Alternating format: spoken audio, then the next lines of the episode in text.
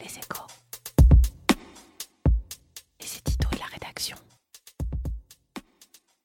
Les entreprises françaises, on le sait, sont pénalisées par un niveau de taxation record. Mais quels sont les impôts les plus nuisibles? C'est ce que révèle un rapport du Conseil d'analyse économique, rattaché à Matignon, à paraître ce mardi. Et dans la grande masse des impôts qui frappent la production, le vainqueur sans contestation possible est la C3S, ou Contribution sociale de solidarité des sociétés. Créée en 1970, taxe sur le chiffre d'affaires, peu connue du grand public, cumule à peu près tous les défauts. Des effets en cascade sur la chaîne de production parce qu'à chaque étape, la taxe elle-même est taxée, une incitation à importer les biens intermédiaires et un impôt sur les exportations. En résumé, souligne le CAE, notre pays accomplit le tour de force de s'imposer un droit de douane sur sa propre production. Il faut donc le supprimer, mais au fait, pourquoi cela n'a-t-il pas déjà été fait? En réalité, la suppression de la C3S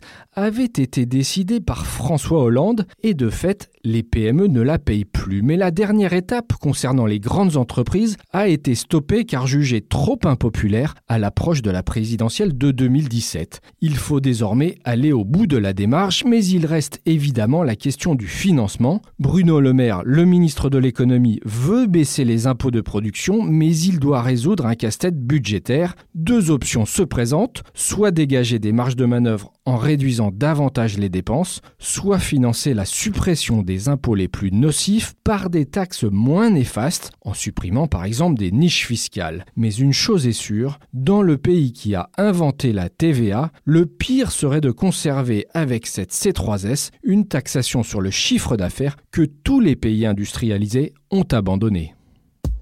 Retrouvez tous les podcasts des échos sur votre application de podcast préférée ou sur leséchos.fr.